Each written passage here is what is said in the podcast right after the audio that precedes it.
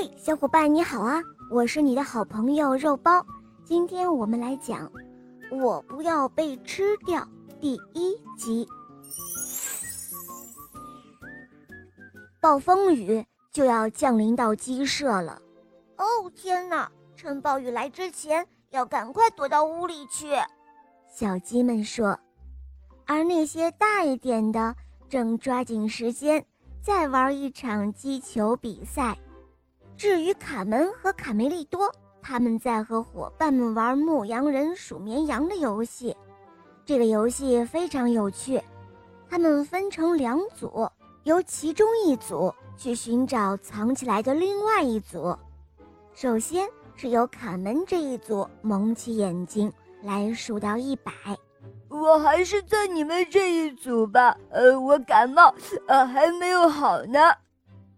鼻涕虫边跑边擤着鼻涕，卡梅利多找了一个理想的躲藏之处，美坏了。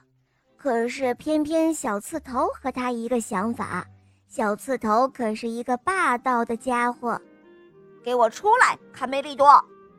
小刺头恼火地威胁道：“呃，轻一点好吗？呃，只是玩游戏嘛。”在另外一边，小胖墩儿。正在试图占据小赖皮和小六子的绝妙隐藏点。哦，可恶的家伙！等我回去告诉妈妈。卢茨佩罗的身下也没有幸免，那些小鸡们都往里钻。哦，快出去，出去！满员了，满员了。老木桥附近也一样拥挤。嗯，让我进去，肥猪。男孩子们的这边从吵架到打架，情况越来越混乱。卡梅利多和小刺头怒目而视，已经摆好了架势，随时准备出招。嗯，你想吃一拳吗？咧咧咧，吓唬谁呀？你这个冻鸡蛋！他们打起来了。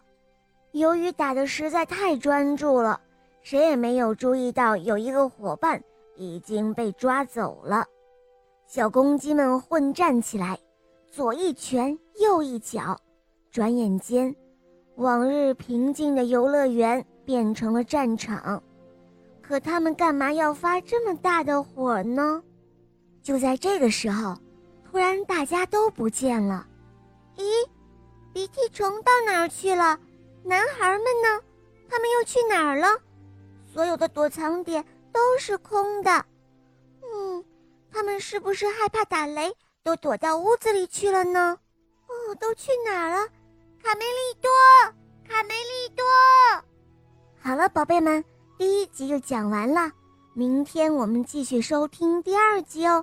嗯，这些小鸡们突然消失了，他们去哪儿了呢？别忘了关注“肉包来了”，打开我的主页。可以收听更多好听的故事哟。